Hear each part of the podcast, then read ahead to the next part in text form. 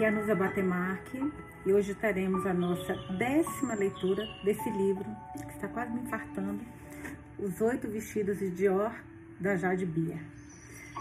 Eu estava lendo hoje os comentários de vocês e teve uma que deixou, que eu me identifiquei tanto, tanto, e outras que me deram um nó, mas essa que eu me identifiquei, eu ria, que meu marido falou, Nusa, o que que foi? Eu falei, cara, eu acabei de me ver no comentário agora, assim, perfeito.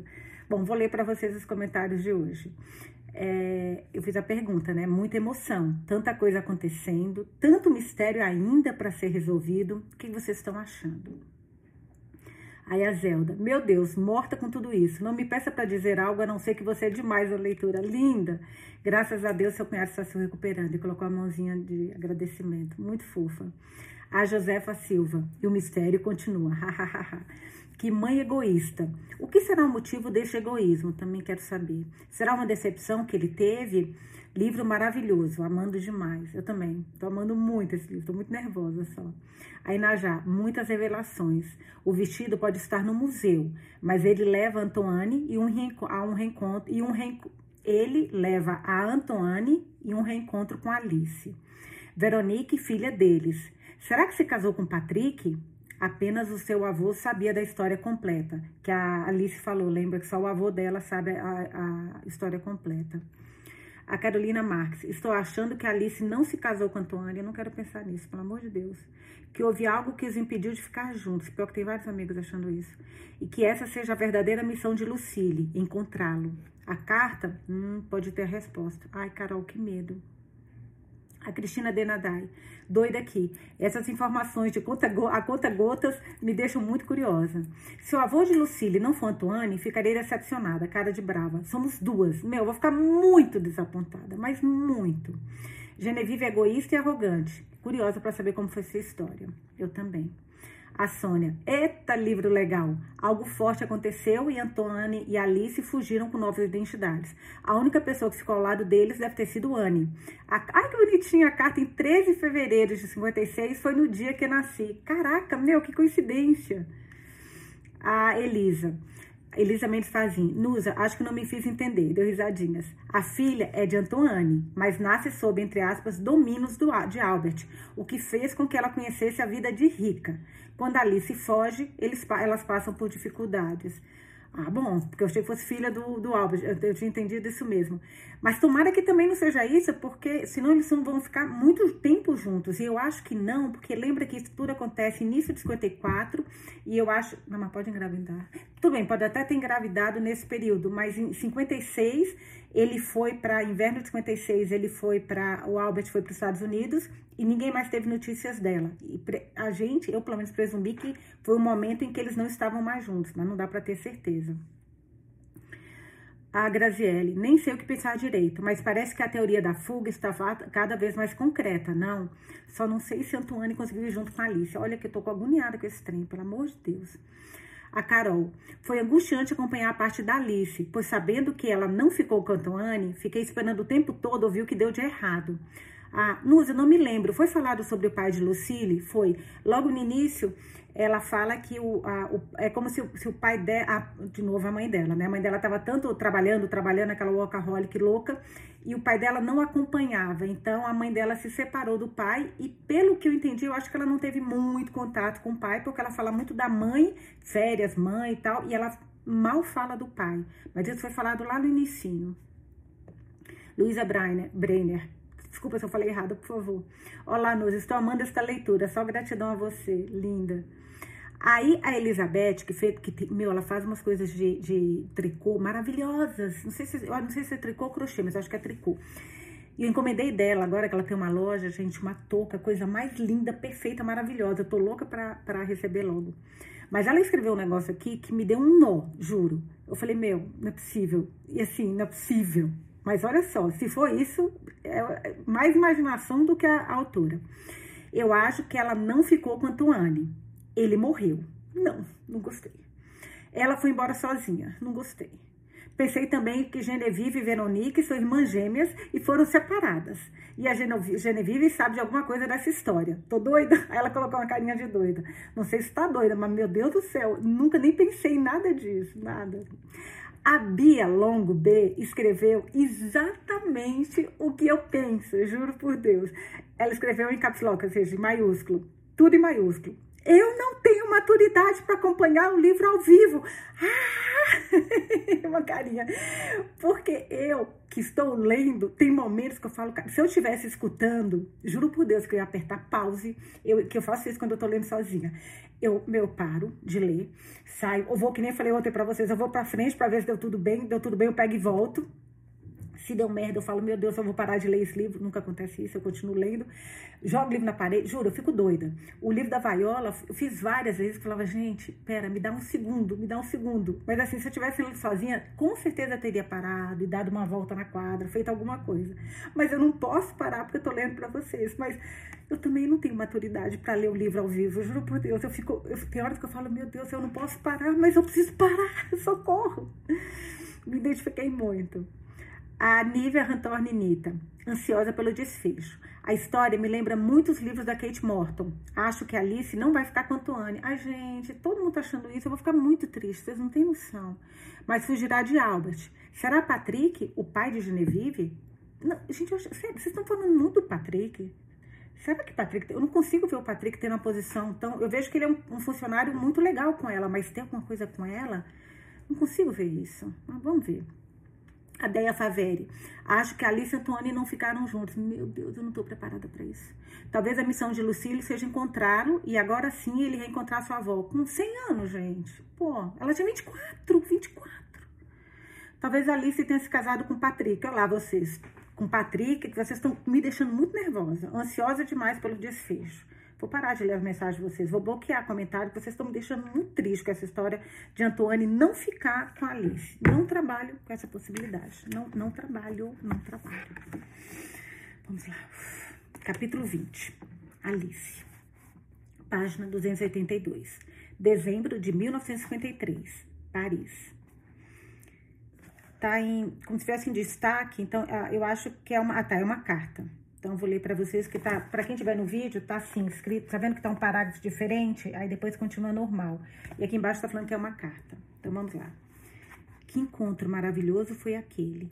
60 minutos inteiros que pude viver intensamente, em que me senti tranquila para ser eu mesma, para lembrar da Alice, que esqueci há tanto tempo, do tipo de mulher que posso ser, depois de tudo que você passou, Antoine, me surpreende que tenha coragem para se desafiar, a viver com honestidade e me encorajar a fazer o mesmo. Talvez tenha sido necessário uma grande tristeza individual para nos aproximar, mas espero ver apenas felicidade em nosso futuro. Você inspira tanta vida em mim, Antoine, que me pergunto como algum dia vivi sem você. Gente, um amor desse, como é que pode separar? Agora sei que não vivi nada. Foram dias sem sentido. Tudo que fiz foi para manter outras pessoas felizes. Sempre pensarei em mim mesma agora como a mulher que fui antes e depois de você, por sua causa. A carta é uma das mais recentes escritas para Antoine, redigida após o, após o primeiro encontro secreto dos dois na Dior, duas semanas atrás. É inebriante reler aquelas palavras com o corpo nu dela deitado quente e satisfeito sob os lençóis retorcidos dele. Estão juntos? A carta é uma das mais recentes, só um pouquinho, gente, redigida após o primeiro encontro secreto dos dois, duas semanas atrás. É inebriante reler aquelas palavras com o corpo nu dela, deitado, quente e satisfeito sob os lençóis retorcidos dele. Ela desliza o papel para dentro do envelope na mesa da cabeceira e olha ao redor do quarto. O que, que aconteceu? O apartamento está coberto de desenhos dela, lembranças ainda gravadas na mente dele. Suas lágrimas desapareceram e foram substituídas por imagens de Alice com as costas lindamente arqueadas acima dele ou deitada na cama velha, depois que eles enfim se desgrudaram um do outro. A necessidade de estarem juntos fica mais forte com o passar dos dias, então eles aproveitam cada momento das horas perigosamente roubadas na cama dele. O medo de Alice parece desaparecer com a presença de Antoine. Vou fechar aqui um pouquinho, gente, que eu deixei aberta, mas tá muito sol. Só um pouquinho no meu olho. Pronto, só um ah, A única parte que ela detesta é ensaiar sua história com ele, planejando cada detalhe antes de voltar, de voltar à residência e ser questionada. Graças a Deus por Anne e seus incontáveis álibis. A farsa está apenas um pouco mais fácil, mais prática, ou eles se tornaram mais descuidados. Porque a simples ideia de ser apanhada, a ideia de que ela pode tropeçar em um pequeno pormenor que, que chame a atenção de Albert, é o suficiente para fazer seu sangue gelar. O plano deles, o plano deles não é nada elaborado. O tempo que passaram juntos é tão curto que nenhum dos dois está disposto a sacrificá-lo por causa de Albert. Então não permitem que o nome dele domine, domine as discussões. Você pode ficar mais um pouco hoje? Por favor, Antoine sussurra no ouvido dela, sua respiração no mesmo ritmo que o traço suave dos seus dedos sobre o quadril e a coxa de Alice. À medida que a consciência dela lentamente volta ao presente, ela se espreguiça antes de se enroscar nele novamente. Não posso. Tem uma reunião marcada para discutir as comemorações do aniversário da rainha. Não posso saltar. Está na agenda de todo mundo há semanas. Faltam meses para isso. Por favor. Eu sei, mas há muito o que fazer. Albert quer toda a fanfarra, óbvio. E ele está me esperando, Antoine. Eu preciso estar lá. Ela logo se arrepende de ter mencionado o nome, quando Antoine lança os olhos para o céu, claramente frustrado por Albert ainda estar comandando o tempo dela, conseguindo o que quer quando quer. Tem algo que quero fazer com você. Ele sai da cama e atravessa o quarto até a janela, abrindo delicadamente as cortinas e lançando um fino véu de luz de inverno sobre si mesmo. Os olhos de Alice percorrem o corpo dele devagar, apreciando a curva muscula musculosa das pernas, a tensão do peito e do torso, a curvatura viril dos braços ao serem flexionados para puxar a cortina. Mesmo depois de todas aquelas semanas, ela ainda não consegue olhar para ele sem sentir uma onda de prazer crescendo em seu interior. Só precisa fechar os olhos e mergulhar em uma escuridão para se lembrar da sensação de tocar no corpo dele, de como ele a faz sentir e de que nunca vai querer abrir mão de qualquer uma dessas coisas. O que é? Talvez eu tenha tempo antes de ir, mas não posso me atrasar, Antoine. Espere aqui. Ela observa se dirigir para a porta. Não vou demorar. Alice se apoia nos cotovelos e estremece com a dor de cabeça que se espalha por sua testa. Ela tem bebido demais recentemente em casa, para se anestesiar a constante mudança de humor de Albert. E ali, rolando com Antoine, sempre de olho no relógio, uma parte do cérebro ensaiando a história que contará Albert mais tarde. Cara, isso não é vida, tadinha. Ela faz uma nota mental para reduzir o consumo de álcool, o que não será fácil tão perto do Natal e diante da perspectiva sombria de ser forçada a passar mais tempo com Albert. Não se atreveu a levantar o assunto com ele. Tem fantasiado que Albert passará o Natal em Londres com a família, deixando-a livre para aproveitar o tempo quanto Anne. Mas como não houve qualquer menção a, plano, a tais planos, aceitou que as chances disso acontecer são mínimas. A única coisa pior será se ele insistir que ela viaje com ele. Será que deveria simplesmente ter deixado Albert assim que se deu conta da situação em que estava? Se tivesse agido antes, estaria mais feliz agora, mais tranquila? Mas o deixaria para ir aonde? Sem qualquer fonte de renda, precisaria contar com os pais para facilitarem seu retorno à Inglaterra. Eles teriam financiado sua fuga? Ela não tem certeza de que a resposta a essa pergunta seja sim. E quanto à vida para a qual ela voltaria, em que tudo ficaria sob o controle deles novamente e não haveria Antoine? Expor a si mesma sem uma solução perfeita teria sido imprudente. Se ela tivesse ido morar com Antoine, seus pais ficariam sem qualquer apoio. Como eles iriam sobreviver? Não. Ela está acostumada a lidar com isso, pode aguentar um pouco mais. Pera, se ela tivesse ido morar com Antoine, seus pais ficariam sem qualquer apoio? Porque o Albert paga alguma coisa para os pais? Não entendi essa frase, para falar a verdade, não consegui captar. Seus pensamentos são interrompidos pelo som de Antoine arrastando algo pesado escada acima. Quando ele entra no apartamento, Alice vê que é uma árvore de Natal. O cheiro de pinho fresco enche a sala imediatamente. Antoine está rindo, e antes que possa descobrir o porquê, Alice sente uma onda de emoção desabar sobre ela e lágrimas inundando seus olhos. Esse não deveria ser um marco perfeitamente romântico no relacionamento dos dois? Um jovem casal vivendo um novo amor, prestes a passar o primeiro Natal juntos? Se ao menos fosse tão simples. Será que essa emoção foi desencadeada por não se lembrar de já ter decorado uma árvore de Natal na infância? Era algo que parecia era algo que aparecia magicamente durante a noite quando ela estava na cama. Um trabalho do qual a governanta se encarregava, nunca ocorrendo aos pais que ela poderia gostar de compartilhar a tarefa divertida com eles, como outras crianças faziam com suas famílias. Ou será porque ela sabe que, mesmo que consiga aproveitar a próxima hora, logo terá de voltar a encarar Albert? Enquanto a Tuane luta para colocar a árvore de pé, ela enterra o rosto no lençol, não querendo estragar o momento com suas lágrimas. Eu a comprei ontem, ele sorri. Normalmente não me daria o trabalho, mas queria que a decorássemos juntos. Ele equilibra a árvore contra a parede e oferece a Alice um saco de papel que ela sabe que conterá a massa folhada e o café de sempre. Alice sorri, mas há uma inquietação horrível tomando conta dela esta manhã. Adora ver Antoine tentando fazer a situação parecer o mais normal possível. No entanto, por mais que ele tente, ela não consegue deixar de, lado o fato de que se trata de um faz de conta, que eles não abrirão juntos os presentes na véspera de Natal, como milhares de outros casais em Paris, que talvez nem se encontrem se Alberto não vai viajar, não viajar. Que ideia boa, é tudo o que ela consegue dizer. O cheiro do café recém-passado faz seu estômago se revirar e ela sabe que não vai conseguir tomá-lo. Até o calor da massa amanteigada espalhando-se pelo saco de papel é desagradável. Será que ela está grávida? Ou faz seu estômago se revirar? Aí tem sentido que vocês falaram que de repente ela vai ser criada pelo Albert. Você vai passar o Natal com seus pais?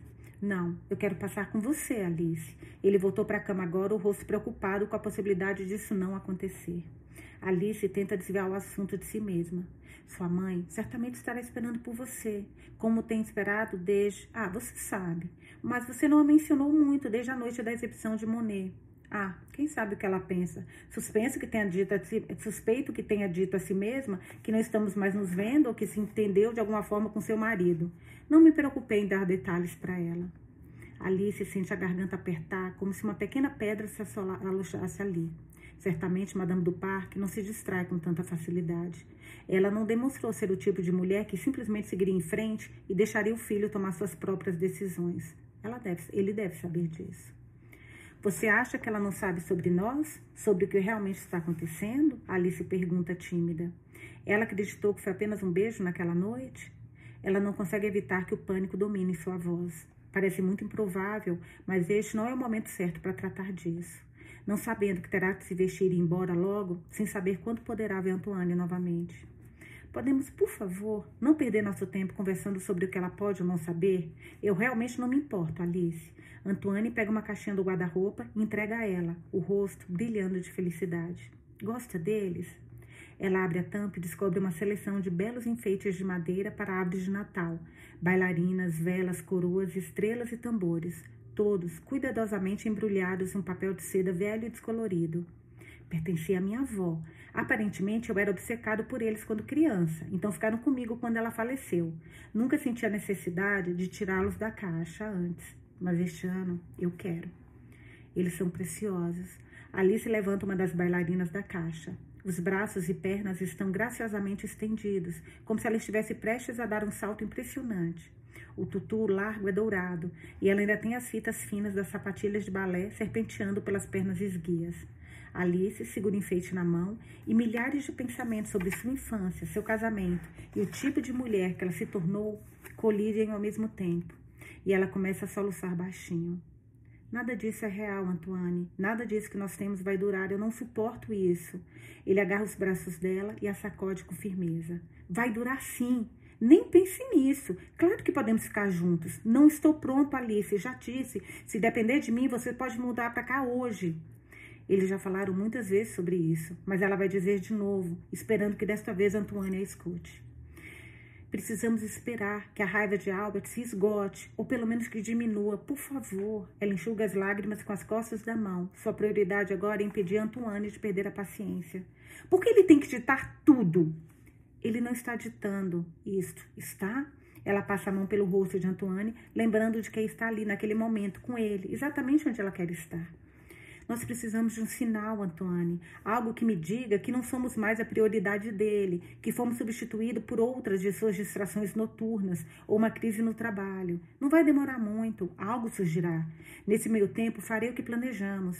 Vou começar a procurar um trabalho, talvez algo na Sorbonne. Sorbonne, do Sorbonne, e vou começar a trazer algumas das minhas coisas para cá. Pequenas coisas que são importantes para mim, mas que ele não notará que estão não notará que estão faltando. Isso não basta, Alice. Eu quero estar com você de verdade, eu quero me casar com você. Ambos fazem uma pausa. Antoine parece tão chocado com o que disse quanto ela.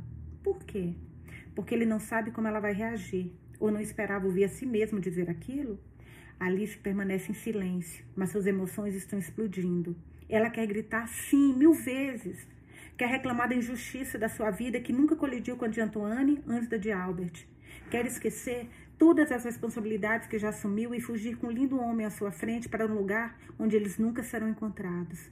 Permitir que sua vida seja a simples história de amor que sempre quis. Mas seus lábios permanecem fechados.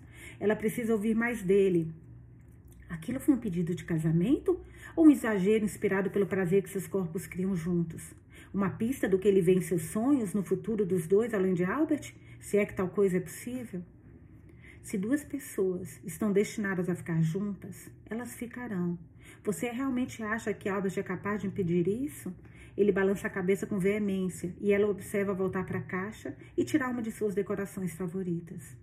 Alice baixa a olhar para sua aliança de casamento e pensa em como seria muito mais fácil se Antoine fosse o homem que a colocou. Talvez ela venha complicando as coisas demais. Talvez Albert seja apenas um homem ultrapassado e logo perceberá que, apesar de todas as suas conspirações e advertências, a esposa dele o desobedeceu a cada passo do caminho. E talvez ela possa enfrentar essa realidade também, com Antoine ao seu lado.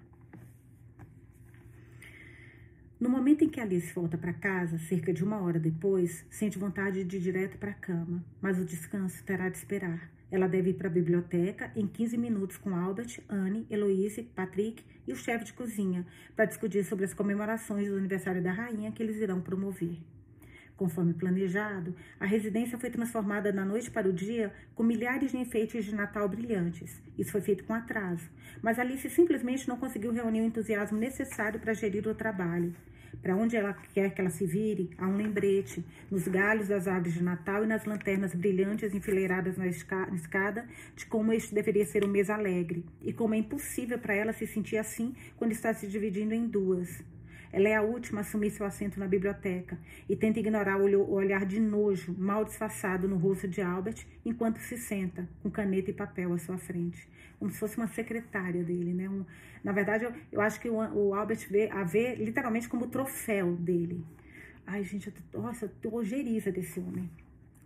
Onde você esteve? Ele pergunta, falando muito mais alto que necessário. Ai, que vontade de responder, dando pro Antoine de forma maravilhosa, de um jeito que você não sabe fazer. Que você, aliás, te aconselho que a sua amante não tá te ligando. Sabe por quê, meu filho? Você não sabe fazer. Liga pro Antoine, ele te dá umas aulas.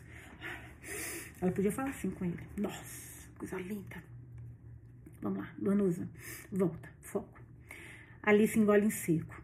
Por favor, não. Não na frente de todos, ela pensa. Não agora, quando ela se sente tão incapaz de confrontá-lo. Com florista. Ela pretende soar tão leve e segura, mas seu tom sai amedrontado. Qual deles? Ele está de olho nela. Seu rosto exibe uma mobilidade confiante, mas o aperto na caneta denuncia sua raiva crescente. Le Jolie Bouquet, não mencionei? Os funcionários reunidos ao redor da mesa estão começando a se remexer nos assentos, sem saber, assim como ela, onde isso vai terminar. Ela decide levar a reunião adiante. Heloíse, gostaria de começar com a lista de convidados? Heloíse abre a boca, mas é, imedi hum. mas é imediatamente interrompida por Albert. Achei que eles fechassem nas quintas-feiras. Albert não tem interesse suficiente na organização dos eventos para saber se uma floricultura em particular está aberta às quintas-feiras ou não. Ele está apenas tentando perturbar Alice, lembrá-la de que cada história que ela conta pode ser e será verificada. Nas circunstâncias, ela não tem escolha, exceto se ater a sua história. Não, estão abertos. E vendendo alguns dos melhores exemplares de amoras e eucaliptos na cidade. Pedi que entreguem alguns na semana que vem. Alice imediatamente vê Anne rabiscando em seu bloco de notas e sabe que ela está escrevendo um lembrete para fazer o pedido à floricultura. Gente, tem uma amiga que nem Anne, não mais nada. Pode até ter um inimigo que nem esse filho da mãe. Dormindo com o inimigo, literalmente. Heloíse, por favor, continue. Alice se serve de um grande copo de água, o esvazia de uma vez e logo enche de, enche de novo. O gesto preocupa Anne, que logo pergunta se ela está bem. Sim, muito bem, obrigada, sou um pouco cansada. Ela sussurra de volta, percebendo como os cantos da boca, de, como os cantos da boca do Albert se moveram sutilmente para cima. Fechamos a lista de convidados na semana passada após a resposta de todos e agora temos nossa última chamada de nomes. Heloísa informa a todos. Em quantos estamos? Pergunta Alice. Cara, que merda ter esse tipo de, sabe? Você acabou de sair da cama do homem que você ama para encontrar com o marido que você quer separar e que ele não aceita a separação, para discutir uma festa, tantos detalhes chatos. Meu Deus. Em quantos estamos? Pergunta Alice. 215, 150 para o coquetel formal e outros 65 se juntarão a nós para o banquete. Ficará bem apertado, mas se não houver ninguém que possa ser excluído neste ponto, é a lista final. Quando os convites serão enviados, Alice sente gotas de suor começando a fazer cócegas em sua testa e pega água novamente, percebendo que sua mão está tremendo um pouco. É o tipo de tremor de esgotamento que ela sente quando está ocupada demais e pula uma refeição. Precisa usar as duas mãos para firmar o copo o suficiente para levá-lo aos lábios e sente os olhos preocupados de Anne voltado para ela. A amiga se inclina para mais perto. Deseja que eu cancele seus compromissos desta tarde, Madame Ashley? Realmente não parece estar muito bem. Não, não, eu vou ficar bem. Assim que terminarmos aqui, vou dormir um pouco. Desculpe, Heloise, por favor, continue. A proposta está com o secretário particular de Downing Street agora, mais como uma cortesia do que qualquer outra coisa. Portanto, supondo que isso seja assinado, antes do recesso de Natal, postaremos os convites na segunda semana de janeiro, quando todos já estarão de volta ao ritmo normal. E por favor, vamos planejar alguns eventos adicionais no Atelier. É meu, olha, é meu hotel favorito em Paris. E sei que Olivier, o gerente geral de lá, apreciaria muito a publicidade. Temos um ótimo relacionamento com ele agora, então vamos garantir que isso continue assim. Ótima ideia. Entrarei em contato com eles, solicitando a confirmação de presença para o início de fevereiro, para que o chefe possa começar a planejar e receber os pedidos necessários com bastante antecedência. Vocês lembram? Vou só tentar aqui lembrar rapidinho qual foi o último evento que, quando ela fez aquela pesquisa no computador, lembra? A última foto era de um evento que ela usou aquele tour de jour. Eu queria tentar me lembrar qual que era o, o evento, se é esse da se é esse da... Só um pouquinho, gente. Se é esse que ela tá fazendo da, da rainha. Desculpa, rapidinho, que eu queria muito, muito achar. Tava na... É, não, eu tô, até achei a parte, mas eu vou ter que reler tudo de novo. Não, eu vou ter que ler tudo de novo pra achar essa parte, sabe? É, eu até achei, vou até marcar, que eu, vou, que eu quero reler depois. É, desculpa, gente, foi só rapidinho que eu queria achar qual foi a última festa. Que lembra que ele falou que, que logo depois ele foi para Estados Unidos. É, ótima ideia, estamos falando sobre a Atene, né? Entrarei em contato com eles. Solicitaremos a confirmação de presença para início de fevereiro para que o chefe possa começar a planejar e receber os pedidos necessários com bastante antecedência. Certo, o que nos leva aos menus. Já pensou nos canapés para o coquetel, chefe? A boca de Alice está seca e ela sente a garganta estalar enquanto fala. Albert se inclina para frente na cadeira, mantendo os olhos fixos nela. Pensei em uma maravilhosa mistura entre os canapés britânicos e franceses favoritos da rainha. Devemos servir champanhe e o coquetel favorito dela, gin do Bonnet. Em seguida, um rosbife e pudim de Yorkshire. Algumas carnes de caça, é claro, provavelmente veado cozido em um molho de uísque escocês, antes de passarmos para algo doce, talvez chocolate perfumado com Earl Grey e servido com morangos, que será a fruta da estação na ocasião. Talvez um creme brulee de flor de laranjeira. Isso parece mais do que suficiente, interrompe Albert. Não acha, Alice? Ele está direcionando a pergunta para ela porque vê muito bem que seu rosto perdeu toda a cor. Ela está segurando a cabeça entre as mãos e tentando empurrar a cadeira para trás para sair da sala. Cara, eu tô com muito medo dela estar tá grávida. Muito, muito medo. Deve ser, deve ser não, com certeza do Antoine, mas o que, que vai acontecer? Desculpe-me, podem me dar licença por um momento? Anne a ajuda a se levantar e Alice fica imensamente grata, mas despreza o olhar que Albert está dirigindo a ela, sabendo que terá de assumir a liderança enquanto ela estiver fora da reunião. Porque ela está passando mal, mas né? Como é que ela passa mal no momento em que Albert precisa que ela faça as coisas? Nossa, o que ele fala?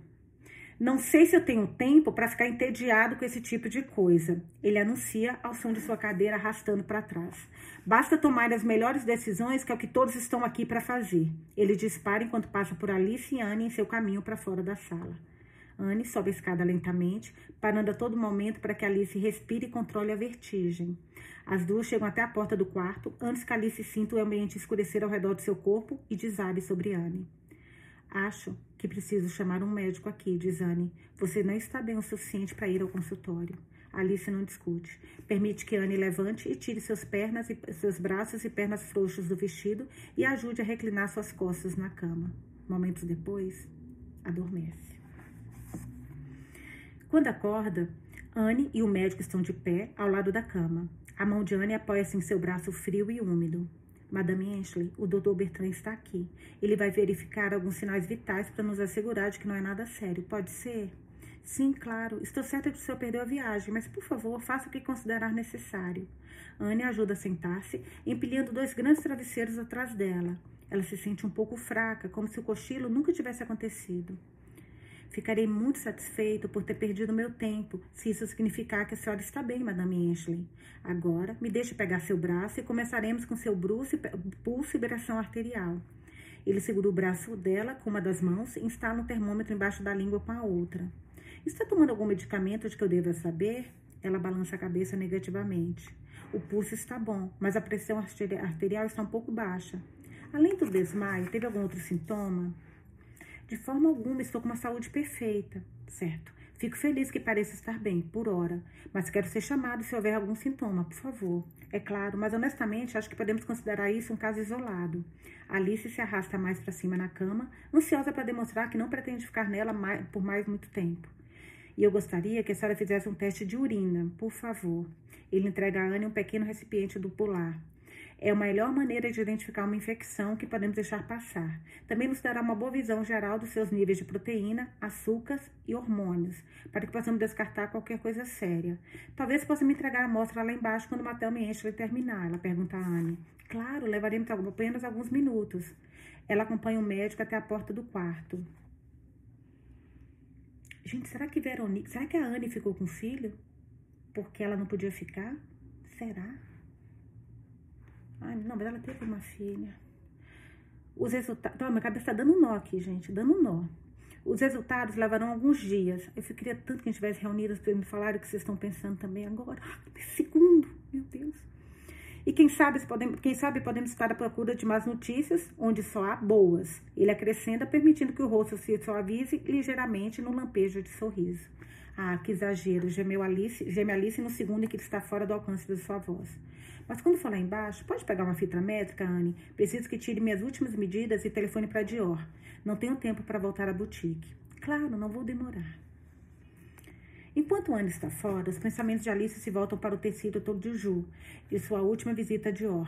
Ela pensa nas palavras de Antoine de manhã, na determinação dele para que os dois fiquem juntos, em sua insistência cega do que ficar, de, de que ficarão. Mas antes que se possa perder totalmente na fantasia, a porta do quarto se abre e Anne entra na sala com o rosto pálido. O que houve? Alice se sente ereta. Albert. Uma única palavra capaz de fincar um fragmento de medo gélido em Alice.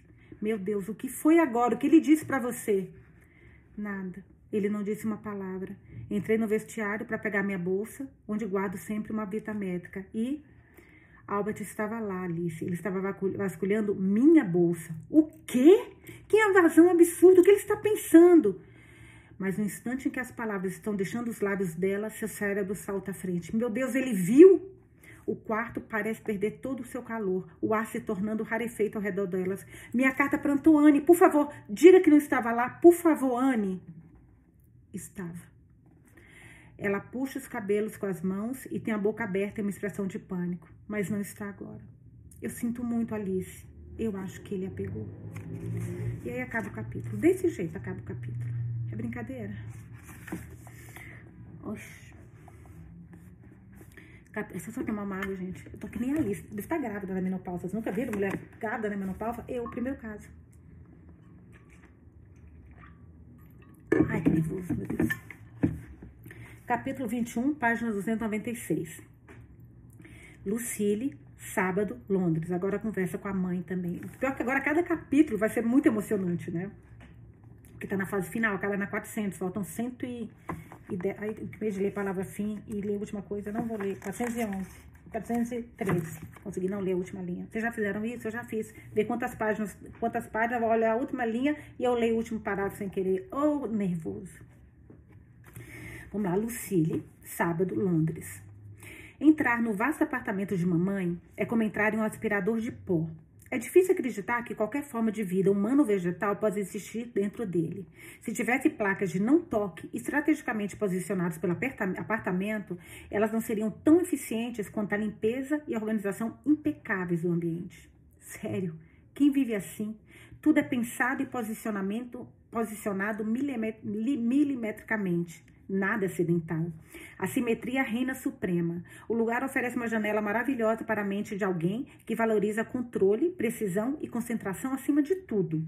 O esforço para deixá-lo assim deve consumir horas do seu tempo, todos os dias. Cores são proibidas, ao que parece, então tudo tem uma tonalidade que vai do branco ao bege, passando pelo cinza. As hortênsias nos vasos parecem ter sido colhidas nesta manhã, as almofadas perfeitamente posicionadas, como se tivessem sido alinhadas com uma régua. Para a maioria das pessoas, imagino que isso seja um sonho. Para mim, é rígido e frio. Imagina você criança crescendo num apartamento desse, gente. Também que ela ficava muito com a avó. Me dá vontade de gritar um palavrão ou lançar violentamente minha bolsa contra algum objeto caro. Prefiro mil vezes o conforto das migalhas de bolo da casa de vovó. Entro pela sua porta de madeira clara de pé direito duplo, em um piso de mármore reluzente que mais se parece com o saguão intimidador de um banco do que com a casa de alguém. Em seguida, o espaço se abre para uma sala de estar cavernosa, maior do que a biblioteca do meu bairro e com tetos tão altos que quase desaparecem de vista. Ao lado de três pilares de pedras, pedras centrais, há uma mesa de jantar que acomoda confortavelmente 20 pessoas. E me pergunto quem é toda essa gente que ela anda recebendo. Ela não tem namorado. A simples ideia me é estranha. Ela nunca abriria espaço em sua agenda para o um encontro em vez de uma reunião de negócios. Nunca ouvi falar de jantares, festas ou encontros de madrugada que tenham ocorrido aqui. Eu certamente nunca fui convidada para nenhum. Vou procurar lá na cozinha, um espaço que não se parece nada com uma cozinha, até que ela abra as portas para revelar a geladeira ou uma adega. Ela já serviu o almoço para nós no centro de uma mesa de jantar ridiculamente comprida e sinto meu corpo enrijecer como faria uma entrevista de emprego. Jogo minha bolsa no chão, tornando a única peça fora da ordem no lugar. E ela percebe quando minha escova cheia de cabelo cai para fora. Abre a boca para reclamar, mas pensa melhor e desiste, ainda que a bagunça a deixe incomodada. Seus olhos não param de se voltar para a escova caída. Estou tão feliz por você ter vindo, Lucille. Andei me sentindo péssimo quando você esteve fora. Ela me serve uma taça de vinho branco e não me dou o trabalho de dizer que prefiro o tinto. Você também esteve indisposta? Indisposta? Mais para abandonada e esquecida. Meu Deus. Tem coisas que são tão absurdas que assim é, é difícil até você argumentar, né? Essa mãe dela é uma dessas. É uma dessas.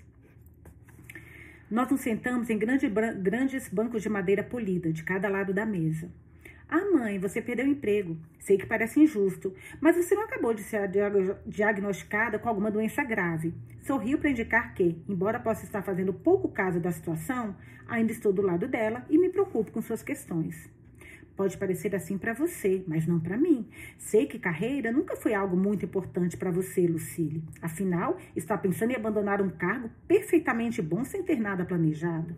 Mas eu passei a vida inteira trabalhando para aquela empresa. Eu trabalhava em apresentações de vendas nos fins de semana, enquanto todo mundo estava aproveitando o sol. Recusei inúmeros convites para sair com amigos porque precisava trabalhar em novos protocolos tanto que pararam de me convidar depois de um tempo. Se eu comparar as horas que, que passei no escritório e minha própria casa, seria chocante. Temo que esse pequeno discurso não vai parar mais. Mas então ela faz uma pausa, toma um grande gole de vinho, suspirando alto, enquanto recoloca a taça de haste longa sobre um porta-copo com delicadeza, alinhando os dois perfeitamente. Nada disso é novidade para mim, mãe. Eu vivi isso com você. Ou melhor, não vivi. Ela está começando a colocar um pouco das três saladas grandes em seu prato e tudo que vejo em seu rosto é empolgação. Ela está pensando apenas nos aspargos caros cobertos com lascas de parmesão, no nhoque com pesto que foi comprado no supermercado e nos bulbos caramelizados de erva doce, salpicado com arroz selvagem pinole. Olhando para a mesa, imagino que tenha gastado 100 libras em uma de suas delicatessens orgânicas favoritas esta manhã. O que não consigo deixar de ver é qualquer sentimento de arrependimento e não posso deixá-la escapar impune. Você se sente mal olhando para trás, mãe, como se tivesse perdido alguma coisa? Digo isso suavemente. Não quero atacá-la, mas quero que ela pense nisso uma vez na vida. Como assim? ela pergunta, a mulher nem pensou nisso, enquanto ela só pensa que não foi valorizada pelo trabalho. Ela pergunta enquanto enfia comida na boca. Agora, você consegue ver que apesar de toda a sua devoção e trabalho árduo, no final você é dispensável? Exatamente como todos nós? Que talvez eles não a valorizassem e merecessem os sacrifícios que você fez? Tudo aquilo valeu a pena? Ela deixa cair o garfo no prato, satisfeita com o barulho abrupto que ele faz ao pousar. Eu precisava ganhar a vida, Lucille. Quem mais faria isso? Se eu tivesse parado para me fazer essas perguntas, que bem isso teria me feito? Ou a você? Posso ter chegado às mesmas conclusões a que você, pelo visto, chegou, mas e depois? Pelo menos posso dizer que nunca faltou nada a você. E eu quero dizer a ela: faltou sim você, minha mãe. Que ela podia estar longe de ser perfeita, mas ninguém é. E além disso, ela era minha mãe e eu precisava dela mas as palavras ficam presas na minha garganta, porque se eu as verbalizar, vou me tornar a pessoa má, a ingrata. É isso que você acha? Que eu fiquei bem? Tento de novo, mas posso ver a irritação crescendo na cor de suas bochechas. Seu mecanismo de defesa está prestes a entrar em ação. Ela não está envergonhada, está ficando irritada porque não quer enfrentar o que nós duas evitamos por anos. No ano passado, isso teria sido no passado, desculpa, não no ano passado, mas no passado. Isso teria sido suficiente para me silenciar ou pelo menos forçar uma mudança de assunto. Tomo um grande gole de vinho também. Percebo que se vou fazer isso, vou precisar de algum empurrão. A mesa entre nós, de repente, não parece grande o suficiente. Não ficou? Seu tom é desafiador e ela está na ofensiva tentando me assustar, porque é muito doloroso confrontar o passado. Percebo isso em suas inspirações, inspirações profundas. É meu aviso para não levar a discussão adiante. Este deveria ser o almoço que a faria arriscar tempo com Lucille, ticado, da sua lista de tarefas, em que ela forneceria alguns conselhos profissionais indesejados que a fariam se sentir maternal, reclamaria sobre como foi tratado injustamente e então me mandaria embora. Mas eu quero mais honestidade do que isso. Não. Eu senti a sua falta. Dizer as palavras em voz alta me faz sentir uma onda gigante de tristeza que percebi que estava chegando e aperto os músculos da barriga para impedir que ela se espalhe pelo espaço entre nós. Todos os dias eu sentia sua falta. Eu me sentia sozinha. Como sei que ela não saberá lidar com as minhas lágrimas, tento me apegar aos fatos. Que triste você não poder chorar com e para sua mãe, né? Tento me apegar aos fatos, apesar dos horríveis flashbacks que estão começando a surgir em minha mente o choro nos travesseiros, noite após noite, ser a única criança cuja mãe nunca comparecia aos eventos da escola, os olhares de pena dos professores. Ela não esteve com vontade de ser conciliadora, mas algum dia esteve? Ah, pelo amor de Deus, Lucília, não podemos simplesmente ter um bom almoço juntas? Isso tudo aconteceu há muito tempo. Sempre tentei conseguir as melhores escolas e as melhores babás possíveis. Achei que você amasse M. Pobre M minha babá sofredora, que estava sempre grudada no telefone, se desculpando com alguém por estar atrasada porque sua chefe ainda não havia chegado em casa. Aquilo fazia com que eu me sentisse um grande incômodo que precisava ser passada de pessoa para pessoa sem ninguém que realmente quisesse ser responsável por mim. Cara, que triste, meu Deus. Claro que eu amava a Amy. Era isso que você dizia a si mesma? Que estava tudo bem voltar para casa tarde todas as noites porque eu estava com Amy? Uma garota que ficava ansiosa para você chegar para que ela pudesse ir embora e fazer o que realmente queria fazer? Sinto emoção tentando sair à força de mim agora e minha boca se contorce enquanto luto para contê-las. Eu colocava você na cama algumas noites. A indignação na voz da minha mãe está apenas me deixando mais determinada a terminar essa conversa e a fazê-la entender que ser mãe não significa ceder ocasionalmente algumas horas do dia. Sim, eu me lembro daquelas noites, como você costumava pular, pular páginas dos meus livros de histórias para me fazer dormir mais rápido. Eu tinha trabalho para fazer, Lucília. Você não entende isso? Eu estava sob muita pressão no escritório. Eu tinha seis anos, mãe. Eu sabia o que você estava fazendo. Algo muda nela então. Seus olhos se esvaziam da raiva e vejo uma profunda tristeza brilhando neles. Mas o que você não sabe, porque sempre estava dormindo a essa altura, é do pedido de desculpas que eu sussurrava no seu ouvido na maioria das noites, quando finalmente fechava o notebook e podia ir para a cama também.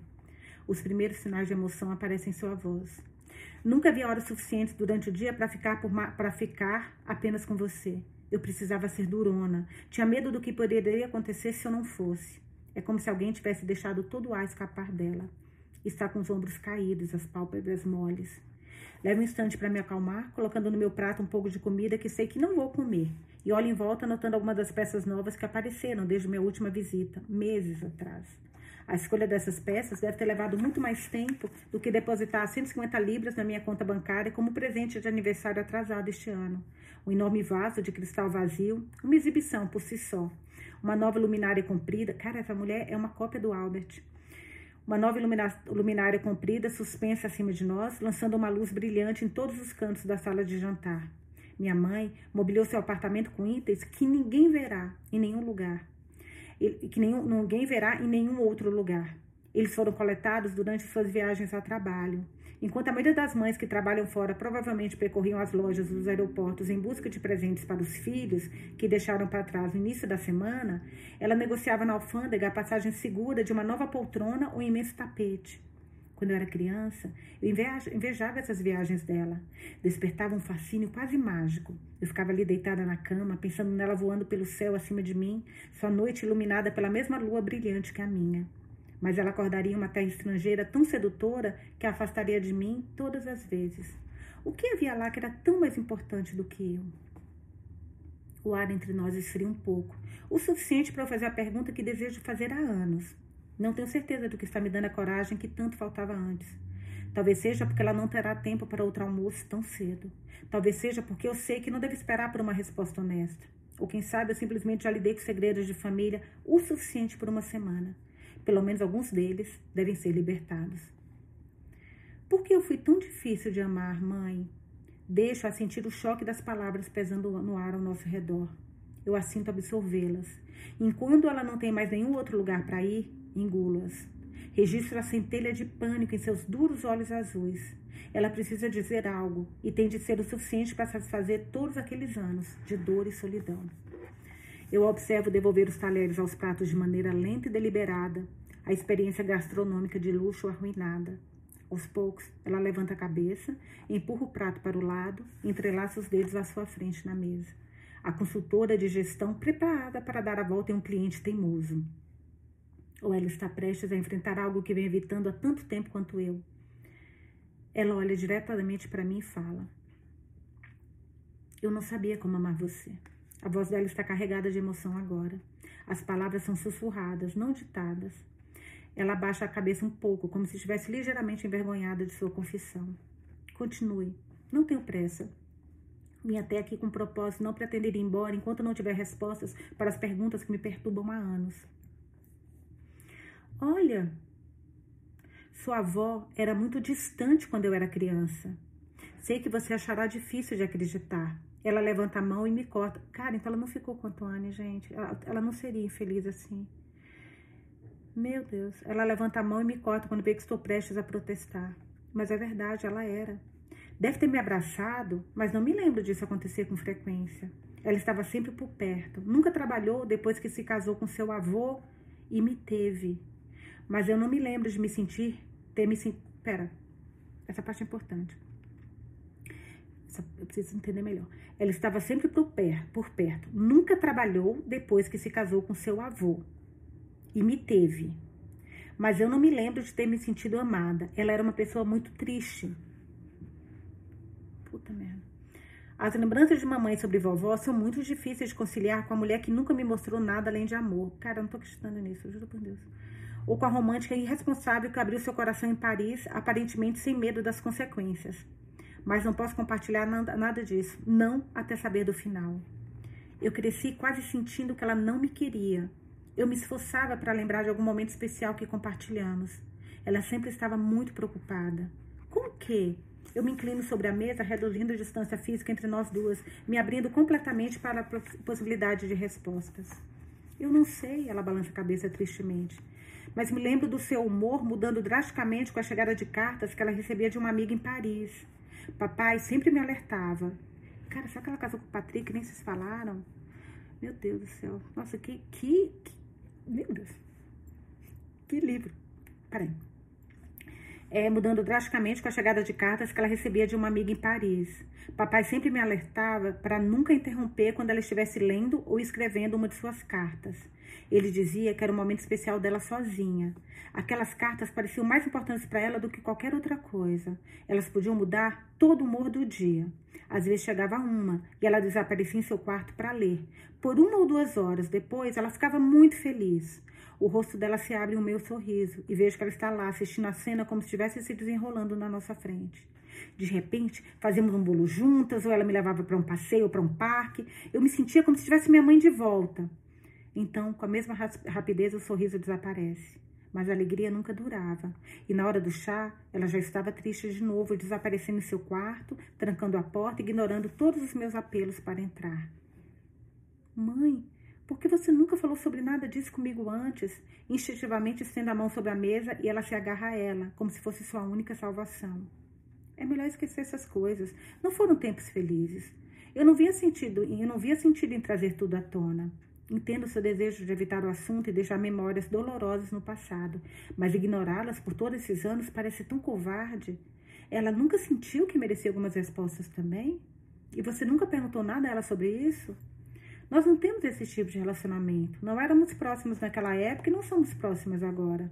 Ela está muito velha, Lucille. Apesar de ter sido uma mãe muito distante, eu não a odeio. Aprendi a conviver com isso e certamente não quero tornar os últimos anos da sua vida mais dolorosos do que já são. E não havia outras pistas para sobre o que a deixava tão perturbada? Seu avô me disse uma vez que havia uma grande tristeza em minha mãe que ela nunca perderia e que eu não deveria tentar entender isso. Cresci pensando que ela estava doente, com medo de acordar uma manhã e descobrir que ela havia partido. Eu costumava me imaginar em pé ao lado do seu túmulo sem conseguir chorar porque ela nunca me deixou amá-la. Achava que todos olhariam para mim e veriam que filha terrível eu, era, incapaz de derramar lágrimas no funeral da própria mãe. Você consegue imaginar como era isso, Lucille? Não, eu não consigo. E a, e a Lucille é tão boazinha, né? E a avó ficou tão boa, meu Deus. Por que ela ficou tão triste, né? É a nossa pergunta. Mas o vovô nunca lhe disse mais nada quando você ficou mais velha? Nunca.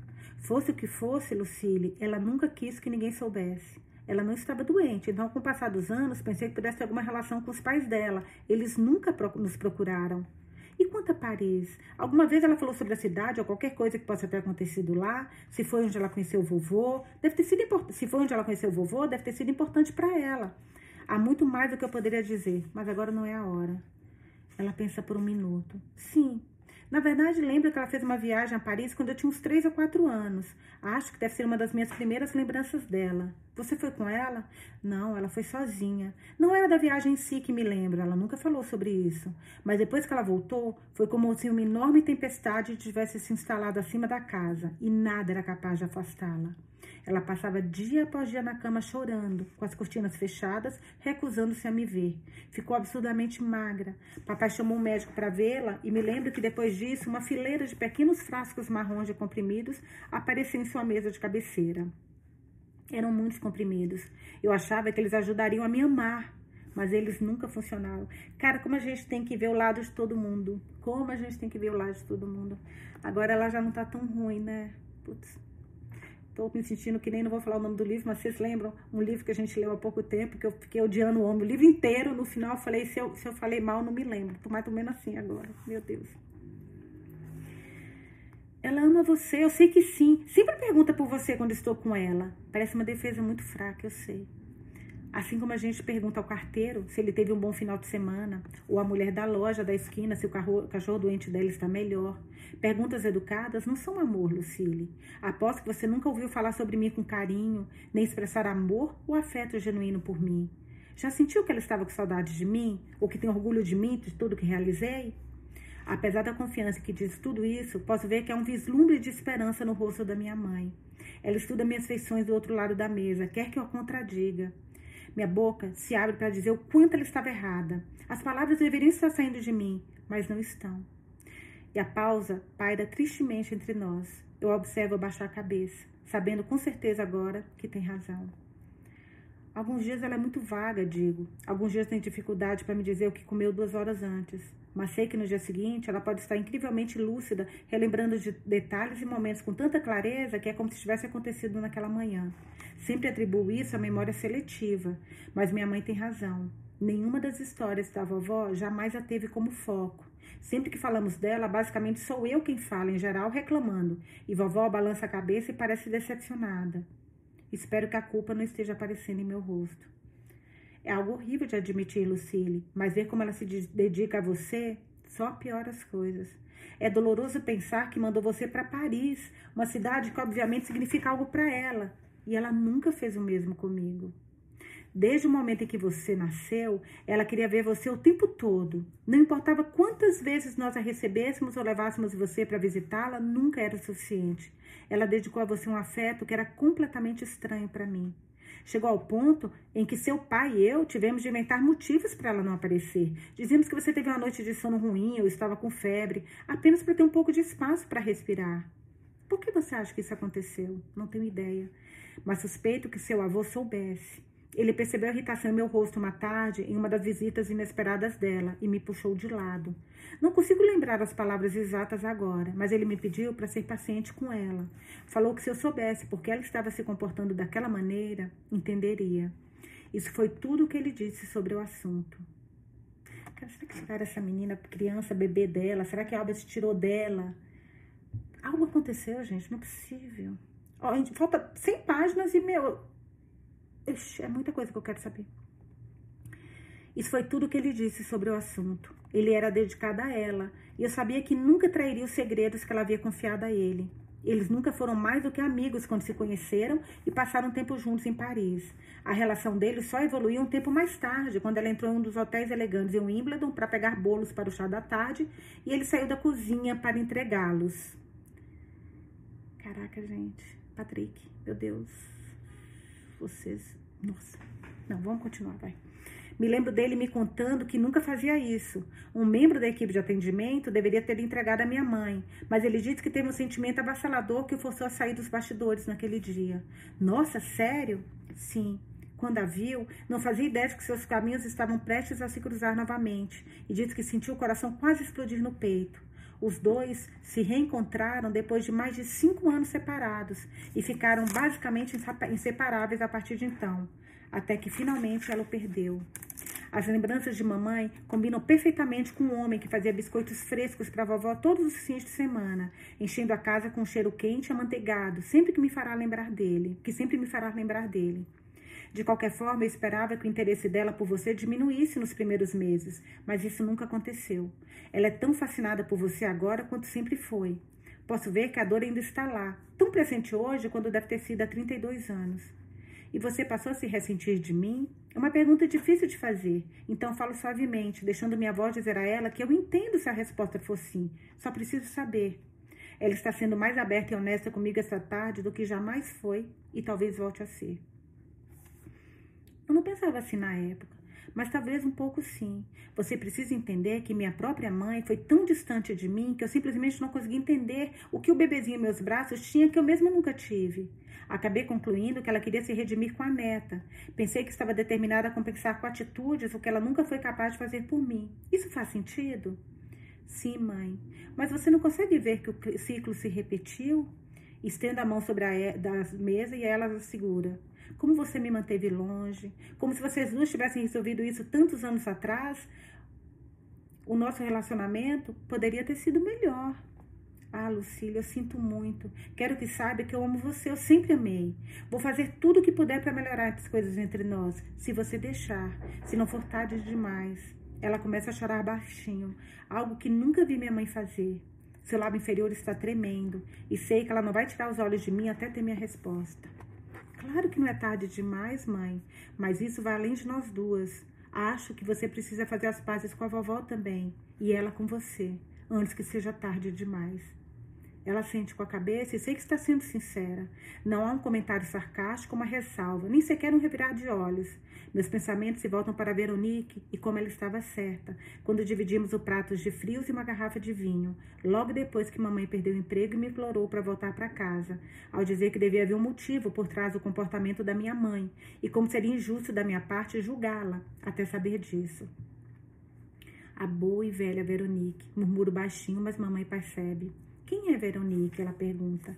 Alguém muito mais sábio do que eu, digo com meio sorriso.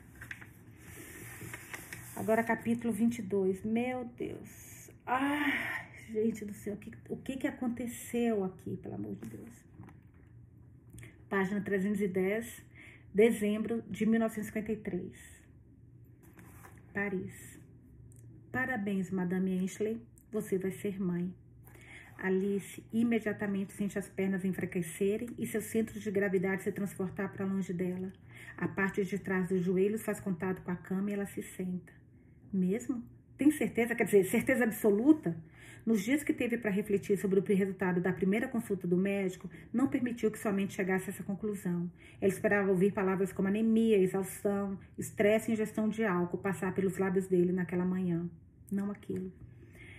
Ela olha para Anne, mas ao observar a aceitação abatida em seu rosto, isso não é uma grande surpresa. Ela observa Anne respirar longa e profundamente para manter as emoções sob controle. É uma notícia difícil para ela ouvir. Ela quer tanto engravidar. É verdade que Alice e Antoine estiveram longe de ser cuidadosas. Foram descuidados, na verdade, quanto à proteção. Estavam absolutamente perdidos um no outro e jamais pararam para considerar como um momento juntos um dia poderia afetar todos pelo resto da vida mas o corpo dela queria aquilo. No vazio escuro da sua barriga e nos excessos profundos do seu coração, que Albert nunca quis tocar, ela realmente queria isso. Seu teste de urina mostra um nível surpreendentemente alto de hormônios de gravidez para esse estágio inicial. Está confirmado, acrescenta ele categoricamente. As orelhas de Alice parecem estourar e se encher de água. Ela vê a boca do médico se movendo através de um grande sorriso de parabéns, mas não consegue ouvir uma palavra do que ele está dizendo. É o lindo rosto de Antoine que Alice vê estampado em sua frente, onde a fantasia de entregar essa doce notícia para ele já está tomando forma. Os dois estão rindo e ele começa a chorar, jogando os braços em volta dela, levantando e girando até que precisa mandá-lo parar. Os dois eufóricos, como se fosse tudo o que sempre sonharam um presente que os unirá definitivamente. Ninguém neste mundo será capaz de se colocar entre eles agora.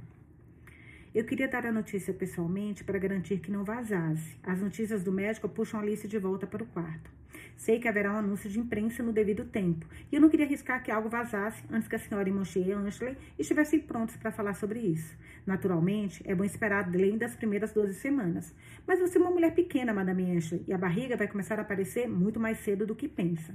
Como eu disse, ainda estamos no estágio inicial, mas pela minha estimativa, o bebê deve nascer no início de agosto. As mãos de Alice se movem de forma protetora para a barriga. Obrigada, doutor. Agradeço poder dedicar seu tempo para vir hoje.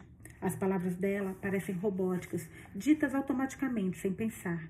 Ela está pensando apenas na magia que está sendo criada dentro dela, como deve protegê-la. Observa a nuca do médico enquanto Anne o acompanha para fora do quarto, olhando para trás por cima do ombro, para verificar se está tudo bem e deixar Alice sozinha por alguns minutos. Quando a porta se fecha atrás deles, Alice sente a respiração acelerar. A menção do nome de Albert liberou um ar tóxico de preocupação dentro do quarto. Ele não pode fazer parte disso. O bebê não é dele, pelo menos disso ela tem certeza absoluta. Mas o silêncio dele nos últimos dias, desde o desaparecimento da carta dela para Antoine, tem sido ameaçador. Ela esteve com medo demais para arriscar contatá-lo, temendo que qualquer aviso que tentasse enviar se tornasse a prova final de que Albert precisa. Será que ela está certa? Albert estaria se distanciando de propósito, passando mais tempo fora de casa? Ele a está evitando, deixando-a sem qualquer chance de avaliar sua próxima jogada? Alice olha para a própria barriga, entrelaçando os dedos nela. Ela parece inchada? As últimas medições que Anne fez certamente dizem que sim.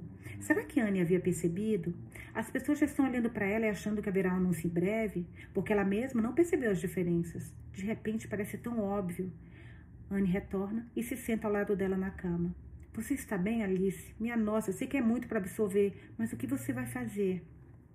Alice olha para ela intrigada. Como assim?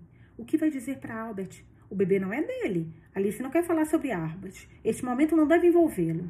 Tem certeza disso? Um lampejo de vergonha cruza o rosto de Anne quando ela percebe que uma pergunta pode ser impertinente, mesmo entre as duas mulheres cujo relacionamento se aprofundou muito além do profissional. Faz muito tempo que Albert não se interessa por mim. Essa parte do nosso relacionamento, como muitas outras, morreu quando chegamos a Paris. É impossível que este bebê seja dele. Está bem. Se tem certeza de que o bebê é de Antoine, o que acha disso? O que vai fazer? Vai ter que dizer algo a Albert, não é? Ele saberá tão bem, tão bem quanto você que não pode ser dele. Alice entende Anne querer resolver as coisas de imediato, já que seus pensamentos e sentimentos não estão encobertos pela mesma emoção crescente que está explodindo dentro dela.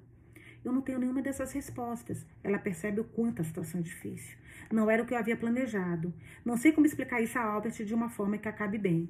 Mas, Anne, no próximo verão estarei segurando o bebê de Antoine em meus braços. Tem uma vida crescendo dentro de mim, o presente mais inesperado e lindo que eu poderia ter recebido. Preciso alimentá-lo, protegê-lo a todo custo. Alice se interrompe. Como é que uma mãe dessa pode ter ficado uma mãe desligada do filho, gente, do filho, da filha? O que, que aconteceu para aquela tristeza? Só se ela não tivesse com Antoine ou se ela perdeu esse bebê alguma. Ah, ai, meu Deus. Tantas perguntas, né?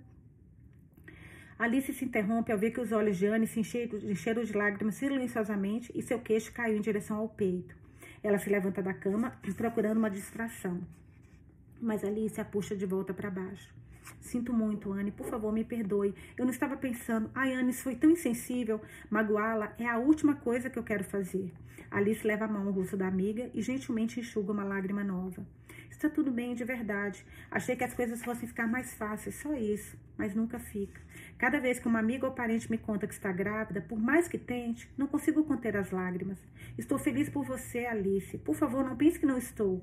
Mas também estou preocupada com a reação de Albert e pensando se Antoine tem alguma ideia do que você vai contar a ele em breve. Alice abaixa a voz. Vou tentar vê-lo o mais rápido possível. Ela caminha decidida pelo quarto e levanta e levanta o telefone sobre a pequena escrivaninha.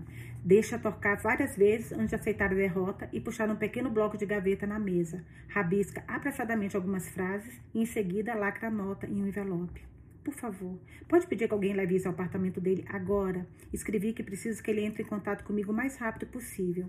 Então, por favor, diga a Patrick que quando Antoine ligar, deve ser encaminhado para mim imediatamente. O que quer que eu esteja fazendo. Se estiver dormindo, ele tem que me acordar. Será que o Robert vai fazer alguma coisa com a Antoine, gente? Meu Deus. Toda hora eu paro. Porque, meu Deus. Vanusa, leia. Para, cala a boca. Você. Eu, né? Então, por favor, diga a Patrick que quando a Tuane ligar... Não, já aqui, já li. Sim, é para já. Mas não há prazer no rosto de Anne. Apenas uma preocupação sombria pelo que o dia trará. Enquanto Anne se ocupa, Alice começa a esboçar levemente o contorno de um vestido com saia rodada e decote com babado, ao lado das palavras Tulle de Joux. Seu desenho é básico e tosco, e ela contará com os mestres da Dior para transformar sua fantasia em algo realmente especial, algo digno do dia que ela pretende usá-lo. Ela o mostra para Anne. O que você acha? Ela leva um momento para apreciar a sonelidade do vestido no papel. Acho que pode ser o vestido mais lindo do mundo. Ela sorri ao pegá-lo de Alice. Vou mantê-lo seguro para você. Alice mal toca no almoço. Como tocaria se ainda não tem notícia Antoine? Não ouviu nenhuma palavra dele durante toda a manhã, apesar dos seus lembretes quase constantes para Anne de que a ligação deve ser transferida imediatamente a ela. Então permanece em seu quarto, andando no mesmo pedaço de chão, indo e voltando por horas sozinha e pronta, como precisa estar para aquela conversa. Mas nada acontece.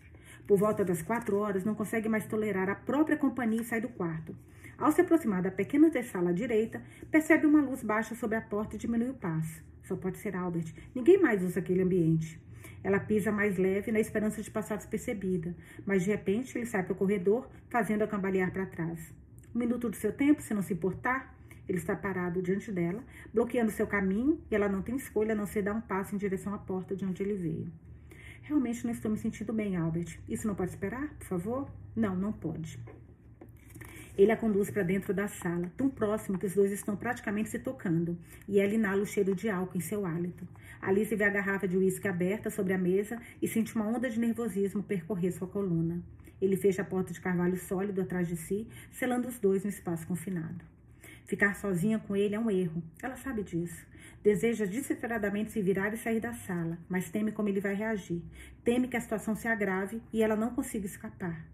Ela sabe que nunca será capaz de abrir a porta com rapidez suficiente. A sala é forrada com pesados painéis de madeira que griam um isolamento acústico eficaz. E quando ela sente o espaço se apertar ao seu redor, percebe que ele escolheu o local de propósito. Desculpa. muito tempo lendo, garganta coça. Seja lá o que queira dizer a ela, planejou fazê-lo longe dos olhos e ouvidos da equipe dessa vez. Ele se move em direção à mesa que fica sob um retrato imponente do Duque de Wellington, com peito estufado, confortável, com sua própria autoridade. E tamanho, né? A pintura é flanqueada por uma série de pequenos esboços a óleo, os homens solenes do Conselho de Guerra, enquanto ela se pergunta se eles inspiraram qualquer coisa, que, qualquer que seja o confronto que Albert está armando, o silêncio é quebrado por um som, quase um rugido de profunda frustração que dispara dos pulmões dele em direção a Alice.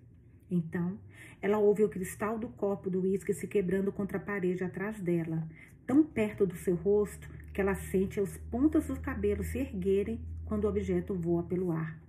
Meu Deus, Albert, por favor! Ela começa a chorar e envolve os braços em torno de si mesma para se proteger. Meu Deus.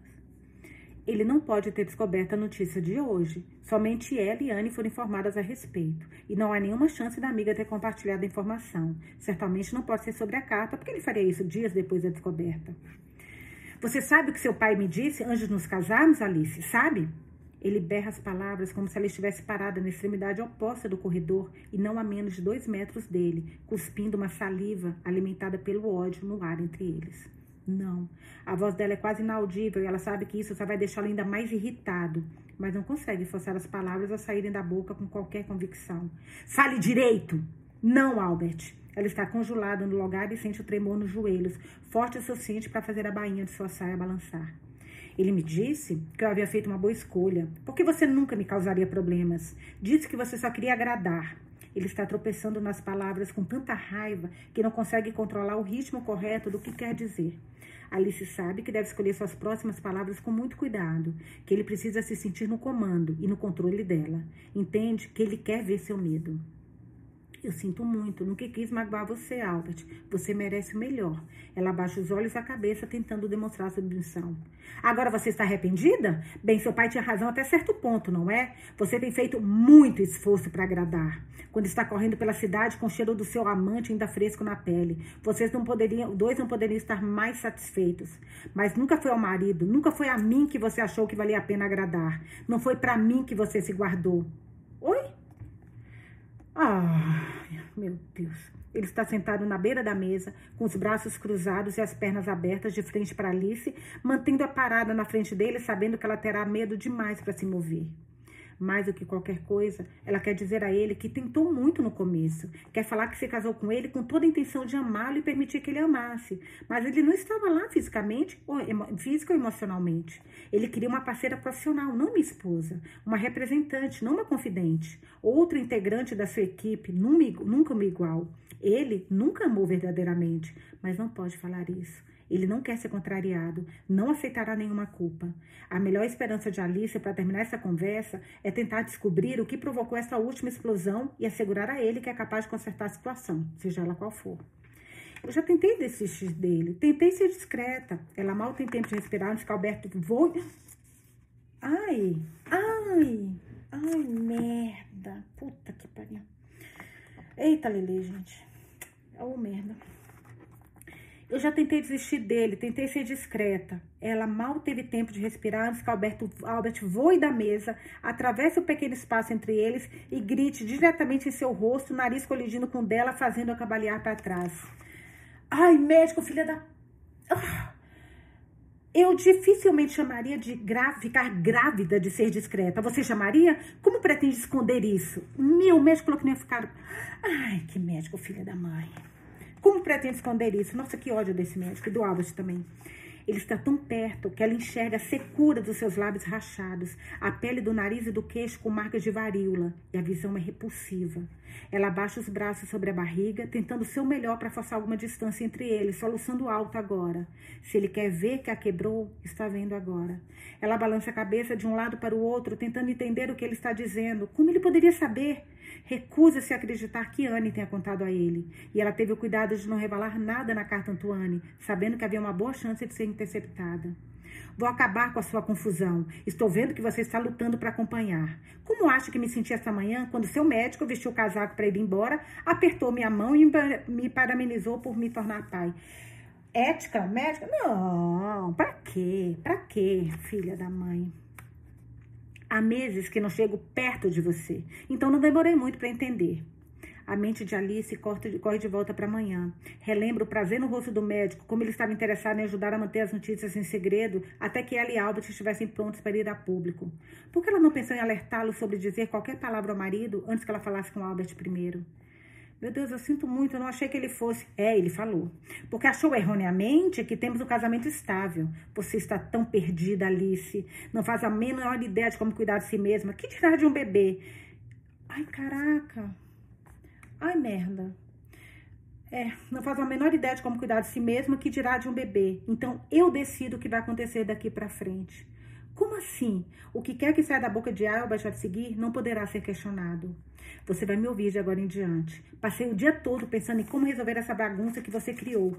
Como posso sair dessa situação sem manchar a minha reputação. E só há uma opção. Porque pode acreditar, não vou deixar a estupidez de outros prejudicar tudo o que eu trabalhei para conseguir. De novo, não. De novo? De novo, não. Não desta vez. Ele se afasta um pouco dela e Alice vê a mancha vermelha de raiva que floresceu por baixo da gola de sua camisa, cobrindo o pescoço, pescoço e as bochechas. Mas o comportamento dele está mais calmo. Ele não espera nenhuma resistência dela agora. Se Madame do Parque e eu estivéssemos certo, se estivermos certos, seu relacionamento com Antoine está praticamente acabado. Então, Alice sente a respiração paralisar e morde o lábio inferior com força. Se ao menos tivesse falado com Antoine naquela manhã, ele estaria ali com ela agora, ajudando a se livrar de qualquer plano fútil com que Albert acha que ela concordará. Deixe-me adivinhar. Você não teve notícias dele hoje, correto? O que você fez? Alice sente a, voltar, a força voltando à voz, mas não consegue esconder o medo nos olhos, sabendo que Albert está certo. Foi muito fácil. Depois de encontrar sua cartinha de amor, liguei para Madame do Parque e abusei dos piores medos dela. Disse que se seu filho querido não se afastasse de você, ele jamais teria uma carreira respeitável nessa cidade ou em qualquer outra, e a família dela seria condenada ao ostracismo. É claro que ajudou o fato de eu ser inteligente o suficiente para ter seu beijo de despedida fotografado. Então, se ela estava determinada a minar a relação de vocês dois de vocês dois antes, minha nossa. Ela se mostrou indomável durante nossa ligação esta manhã, depois que seu médico lançou aquela pequena bomba sem querer. Na verdade, cara, separaram os dois, gente. Vocês estão entendendo? Devem ter separado. Ah, Estou falando com certeza, mas devem ter separado os dois. Na verdade, acho que eu deveria agradecer a ele. Antoine pode ser jovem imbecil, mas pelo menos sabe o quanto deve aos pais, financeira e moralmente. Madame do Parque conhece o próprio filho melhor do que ninguém e cuidou dele, porque ele é incapaz de fazer sozinho. Agora, o que nós vamos fazer é o seguinte. Alice não consegue absorver as palavras. Sua mente está uma confusão de emoções, impossíveis de distinguir. Quanto daquilo é invenção? Quanto é verdade?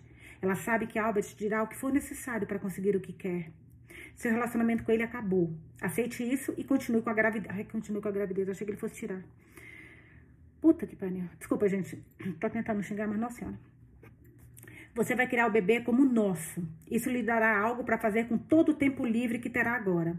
Vou apoiá-la financeiramente, mas só isso. Não quero ter nada a ver com a criança. Eu, eu preciso falar com a Tuane, não posso simplesmente. Alice sente uma dor crescente na cabeça enquanto tenta absorver tudo que está sendo jogado sobre ela. Ser bem claro. Eu não estou te dando uma escolha, Alice. É isso. Não consigo imaginar muitos maridos que seriam tão generosos. Agora sai da minha frente. Não suporto olhar para você por mais nenhum minuto. Alice está deitada na cama, sozinha em seu quarto, olhando para o teto, esperando por um sono que sabe que não virá. Está forçando a si mesma a não fazer a única coisa que Albert deseja que faça: questionar o amor de Antoine por ela. Horas se passam enquanto ela repete várias vezes o que Albert afirma ter acontecido no decorrer de um dia que começou com tantas promessas. Está terminando com ela se sentindo mais isolada do que nunca.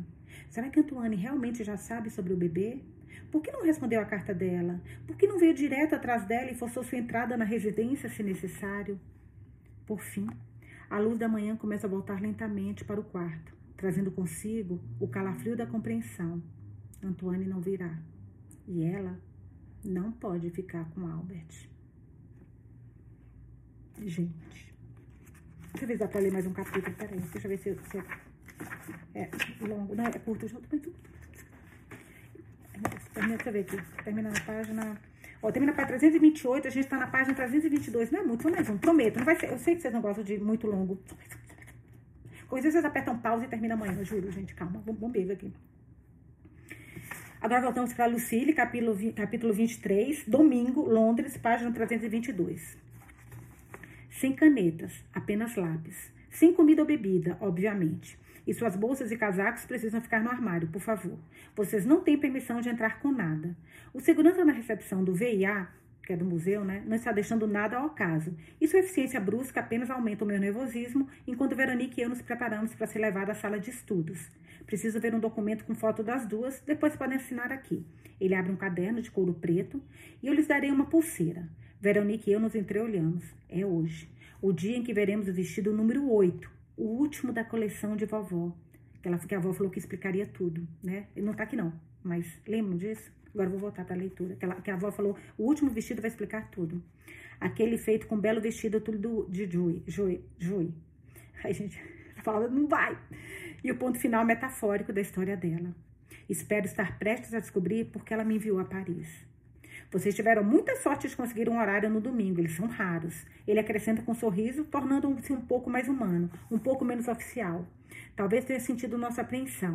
Vocês têm duas horas, nada além disso, então aproveitem ao máximo.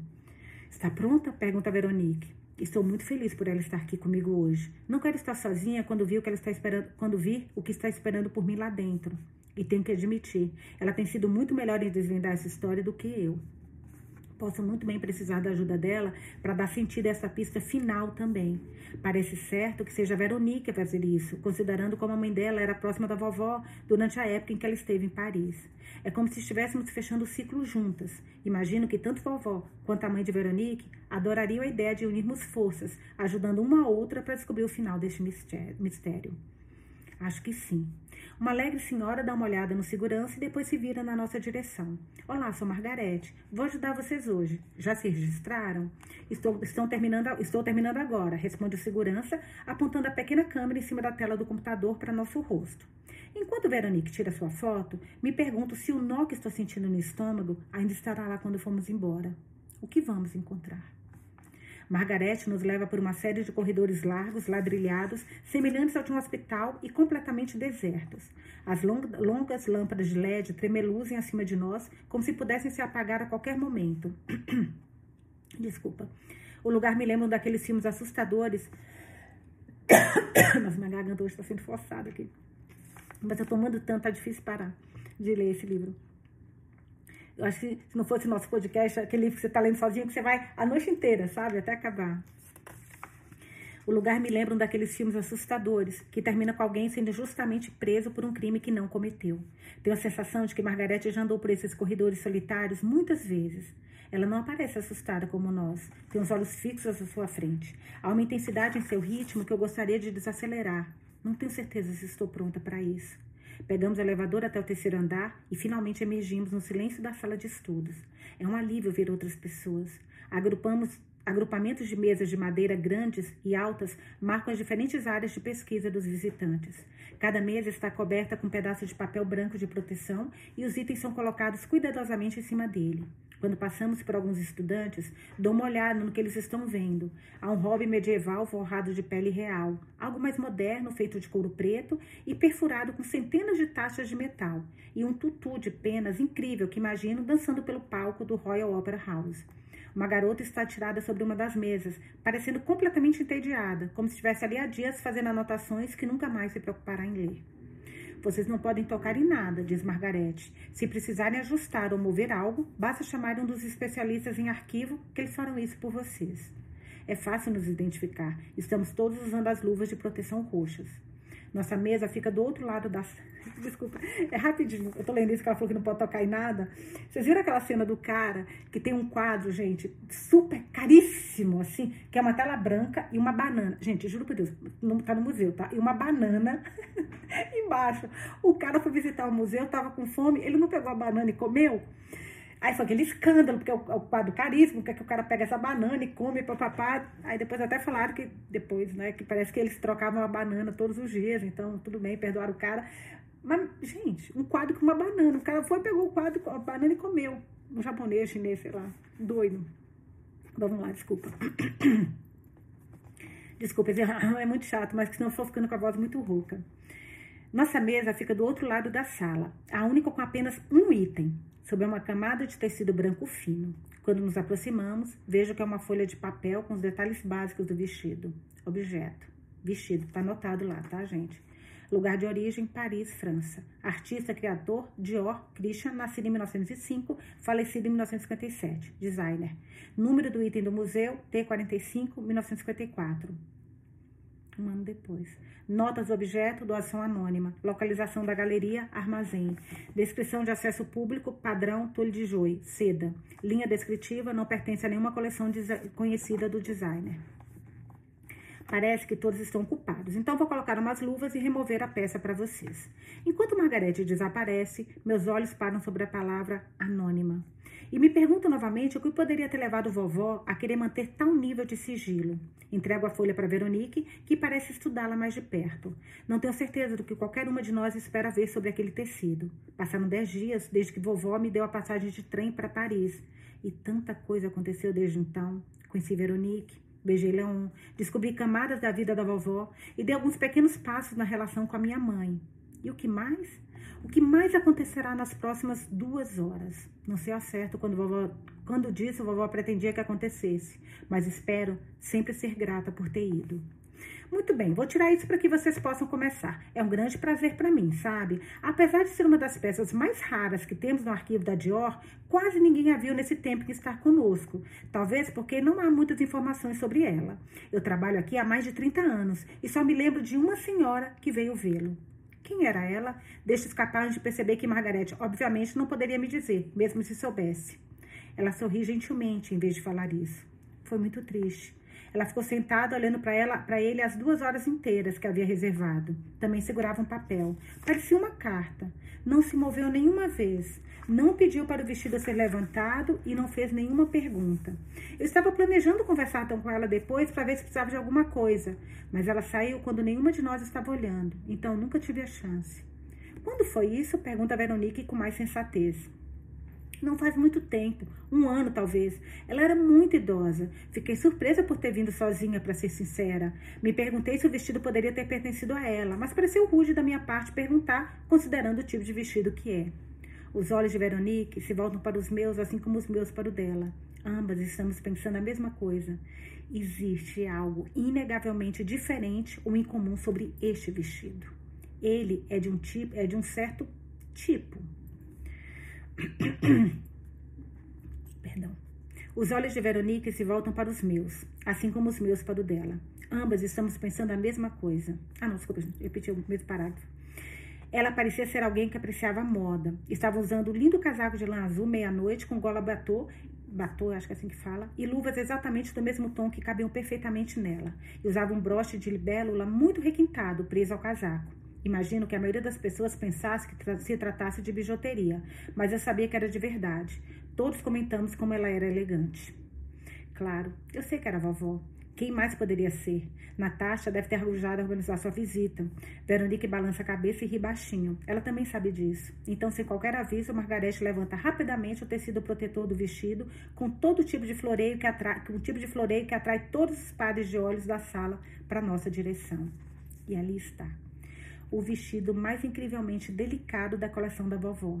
Aquele que, apesar da sua fragilidade, carrega um segredo mais pesado do que qualquer outro que ela nos mostrou até agora. Dou um passo para mais perto da mesa, deixando os braços caírem ao lado do corpo e meus ombros de repente desabam.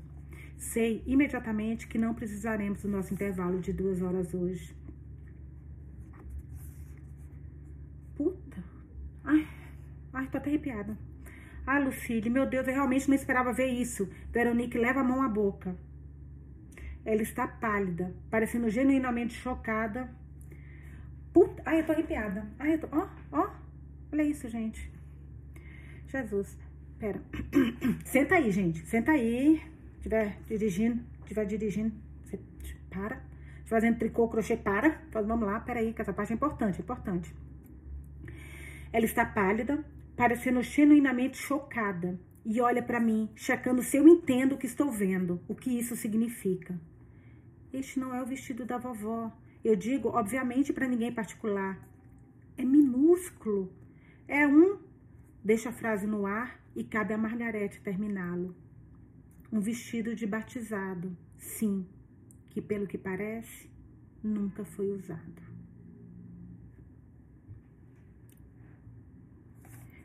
Eu não sei vocês, eu tô cheia de pergunta aqui. Meu Deus. O que, que aconteceu com a gravidez dela? O jeito como ela sussurra faz meus olhos se encherem de lágrimas e o vestido de repente sai de foco, flutuando na minha frente, perdendo todas as bordas definidas. Pisco com força, enxugo os olhos com a palma da mão, fazendo questão de não perder nenhum detalhe. É repleto de minúsculos fios de bordados metálicos quase invisíveis, mas que lhe conferem um levíssimo brilho de ouro rosa, ao padrão desbotado do de Jude que tanto ouvimos falar, a repetição suave de florais pictóricos que parecem perfeitamente puros e angelicais. O pequeno decote redondo é guarnecido por um babado bregueado repetido na parte inferior de duas mangas bufantes. Em seguida, o tecido se junta no peito antes de cair na levíssima saia de seda translúcida, uma tela preciosa para a pintura ornamentada que se desenrola nela. Tem uma feminilidade que remete a uma, é, remete a uma época totalmente diferente. Mais que tudo, posso ver que minha avó o adoraria, que é refinado, adequado à ocasião para a qual foi feito, embora ainda seja incrivelmente bonito. Vocês têm certeza de que nunca foi usado? Pergunta Veronique. A força voltou ao seu rosto agora que ela se recuperou da surpresa inicial. Eu ainda estou chocada. O máximo de certeza possível, responde Margarete. Sempre pense em nossas peças como fantasmas de famílias distantes. As pessoas podem ter partido, até sido esquecidas, mas sempre deixam rastros de si, mesmo suas sombras, como dizemos. Pense nisso como um molde de gesso usado para consertar um osso quebrado. Quando é por fim partido e removido, é jogado fora, considerado inútil. Agora que seu trabalho está feito. Mas quem olhar para dentro verá marcas, marcas particulares, a forma como os minúsculos pelos do bebê se acomodaram, quaisquer imperfeições ou reentrances causados pelo contato com a pele. Tudo estaria lá para ser visto, para se construir uma imagem. E até um vestido delicado como esse tem uma história para contar. Um bebê não teria deixado a peça em condições tão perfeitas. Não há sinal de vida dentro dele. Talvez essa seja uma história em si.